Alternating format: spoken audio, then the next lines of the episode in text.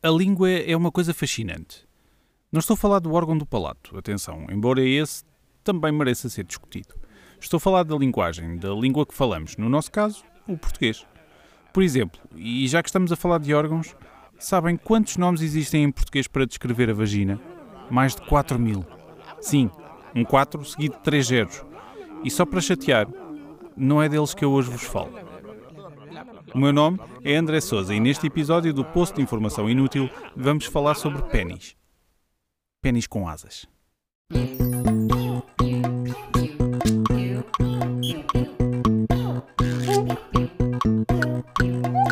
Poço de Informação Inútil. O podcast para quem quer saber muita coisa que não serve para coisa nenhuma.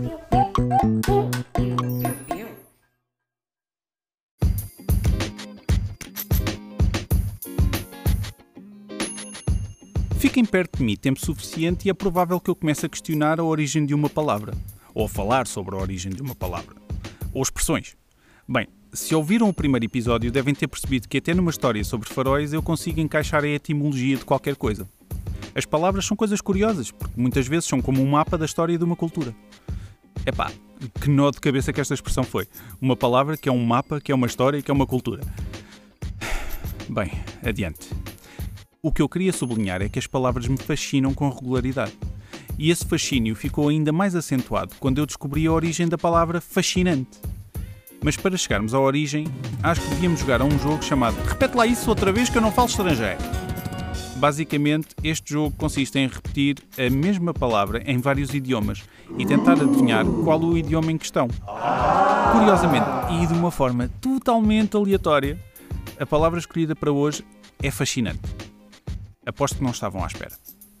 Vamos lá então começar. Fascinating. Hum, acho que começamos por uma fácil, não é? Querem arriscar?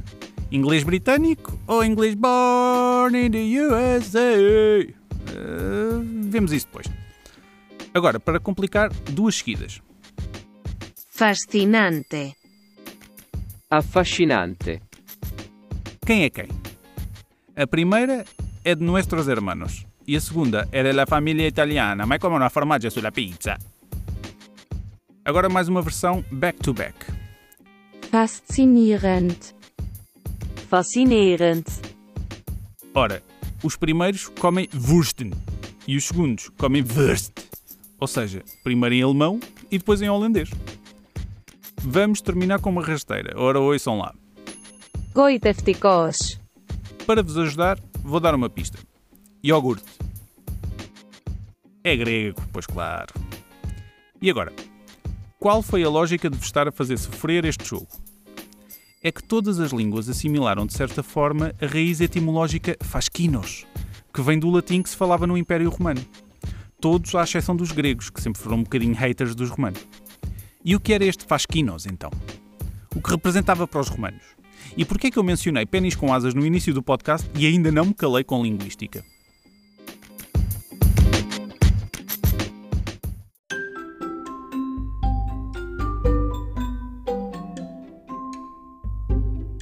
Vamos lá então ao que interessa. Os fasquinos, que deram origem à palavra fascinante, eram uns amuletos curiosos que os romanos gostavam de usar. Fasquinos seriam então os objetos que estavam associados à prática de fascinare, que significava lançar um encanto, fazer uma espécie de magia protetora. Mas a característica mais peculiar destes amuletos era a sua forma fálica. Sim, os fasquinos eram pênis. Pênis com asas, como eu já referi há uns minutos. Vou dar-vos uns segundos para desenharem a imagem destes amuletos na vossa cabeça. Já está? Então vamos ver se bate certo com o que a arqueologia tem desenterrado. Na verdade, o que os arqueólogos têm descoberto é que os fasquinos podiam tomar diversas formas, ser feitos de vários materiais e ter diversas utilidades. Podiam ser candeeiros ou aparecer em relevo em obras de arte ou até mesmo nas pedras que eram usadas nas famosas estradas romanas. Mas mais frequentemente eram usados como adorno, joalharia feita em bronze. Eram particularmente populares como oferta para rapazes recém-nascidos, para afastar os bad jujus e garantir a saúde e futura virilidade das crianças. Mas se pensam que esta relação com os amuletos fálicos era uma coisa exclusiva dos homens, enganam-se. Na verdade, Era quase um dever cívico de todos os que fizessem parte do Império adorar aqueles pênis alados, para que o Império prosperasse. Mas como a maioria das pessoas que compõem um império tem mais que fazer do que estar a adorar um pênis durante todo o santo dia, os romanos tinham pessoas específicas para o fazer profissionalmente, que eram as virgens vestais. Havia uns fasquinos especiais, assim mais para o grandote, que ficavam em exposição nos templos e que de vez em quando iam arejar em procissões, nomeadamente quando era a altura de honrar o deus do vinho, Baco. Convém dizer que esta prática, embora original, não era originalmente uma ideia dos romanos.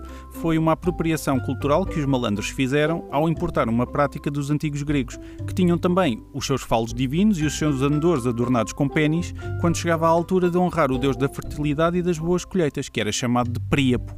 Aliás, há toda uma patologia genital chamada priapismo, que consiste numa never-ending ereção só que quem sofre disso não diz ah, ah, ah, ah. diz mais. Bem, mas voltando aos romanos e aos seus fascinantes fasquinos, vamos falar das suas utilizações mais comuns, porque eles eram mesmo objetos do cotidiano, quase um símbolo de um casamento entre os romanos e o sucesso do seu império. Aliás, a saúde e a doença são conceitos inseparáveis dos fasquinos, porque os amuletos eram usados para afastar uma e atrair a outra, ou para oferecer aos deuses como agradecimento pela cura de alguma maleita que pudesse estar a afligir as zonas mais a sul dos romanos, independentemente de serem homens ou mulheres. Por isso mesmo é que há registros de muitos fasquinos enterrados nas imediações das casas do prazer, que é como quem diz, os bordéis. A ideia de os enterrar ali era afastar as doenças sexualmente transmissíveis, mas o sucesso dessa prática é discutível. Estes amuletos também serviam para os casais pedirem a benção dos deuses, na eventualidade de terem alguma dificuldade em engravidar, por exemplo. O que é interessante nesta associação dos fásquinos às questões da saúde é que a forma do objeto era ajustada ao propósito da ofrenda. Ou seja, os fásquinos tanto podiam ser flácidos, para pedir que a flacidez desaparecesse, como podiam ser erectos, para pedir que a fertilidade se mantivesse. E é preciso ser-se um artista especial para fazer um amuleto fálico e flácido, tanto em pedra como em bronze. Por isso, vamos todos dar uma salva de palmas aos artistas romanos que vão permanecer anónimos, muito embora os seus pênis murchos tenham perdurado na história.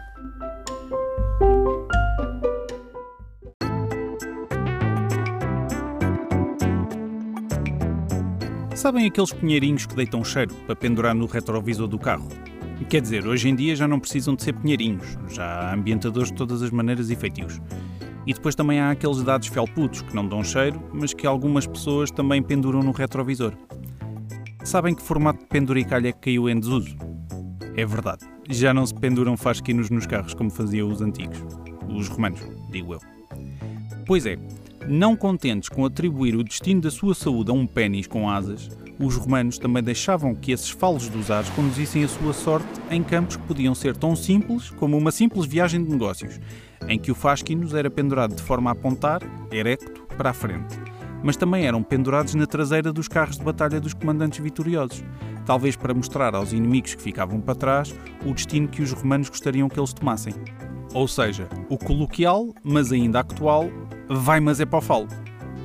Esta ligação dos fasquinos à vida militar é particularmente interessante porque nos deixou uma herança que ainda hoje vamos usando, chamada manus fica. Essencialmente, os soldados romanos que partiam em campanha militar não podiam andar a carregar os fasquinos mais volumosos que eram usados nas cidades, e por isso tiveram de encontrar uma versão mais portátil, ou um facsímile desses fasquinos. Vai daí começaram a ser produzidos amuletos para usar ao pescoço, de tamanho reduzido, que de um lado representavam um pênis e do outro representavam uma mão com o polegar confortavelmente aninhado entre o dedo indicador e o dedo médio, que é como quem diz: quando fazemos figas, estamos a transformar a nossa mão no aparelhómetro genital masculino para ver se temos sorte. Experimentem lá. Façam uma figa com a vossa mão e tentem apagar da vossa mente todas as vezes em que fizeram uma figa quando eram crianças ou que disseram a uma criança para fazer figas, sem se aperceberem que estavam na verdade a fazer uma versão mais rápida e mais portátil de um pênis com os tintins acoplados. E digam lá que isso não faz imenso sentido, especialmente se forem uma legião romana composta por milhares de homens.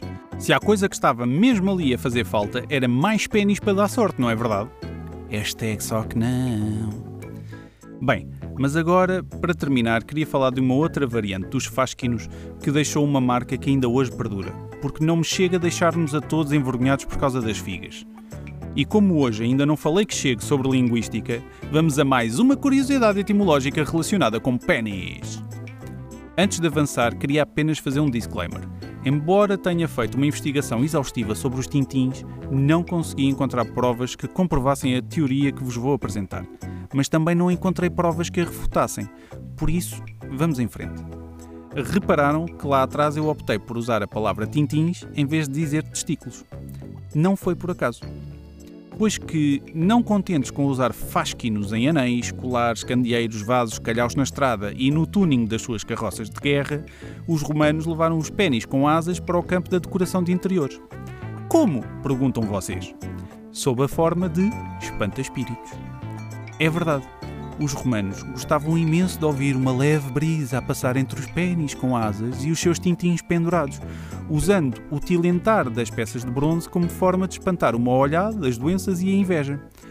Ou simplesmente para servir de campainha, porque também costumavam usar estes aparatos nas entradas das casas, para saberem quando alguém entrava pela porta.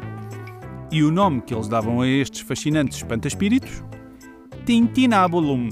Pois claro, eu volto a repetir, esta é uma teoria minha e se alguém a conseguir refutar, eu aceito de bom grado as provas que tiverem para apresentar.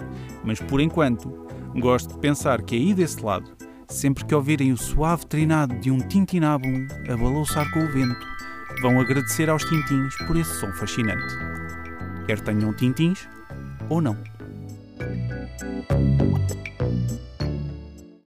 Espero que estejam tão fascinados como eu com esta informação interessante, mas bastante inútil que acabaram de receber.